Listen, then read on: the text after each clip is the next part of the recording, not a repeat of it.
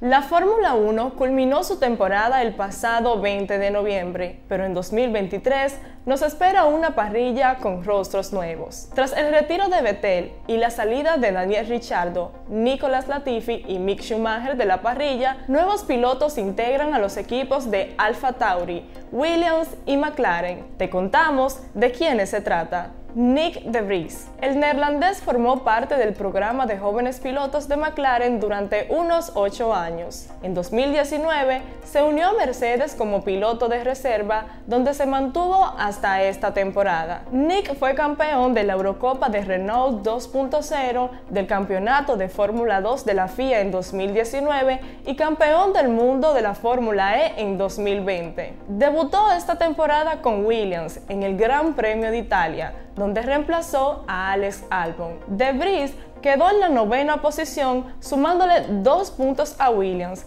resultado que atrajo la atención de muchos. Finalmente, el 7 de octubre del presente año se anunció la entrada de Nick a la Fórmula 1 con la escudería Alfa Tauri. Oscar Piastri, con tan solo 21 años, el piloto australiano ha logrado tres títulos consecutivos en la Eurocopa de Fórmula Renault, Fórmula 3 y Fórmula 2. En 2021 entra a la Academia Alpine y en 2022 se mantuvo como piloto de reserva de la escudería francesa. Después de varias polémicas entre McLaren y Alpine por los derechos del piloto, el 2 de septiembre McLaren anunció que Piastri correría para ellos en 2023 en sustitución de Daniel Ricciardo. Logan Sanger, el estadounidense de 21 años, llegará a la máxima categoría con Williams Racing en la cual estuvo como miembro de la academia. Tras permanecer como tercer piloto esta temporada, se reveló que conduciría para Williams en 2023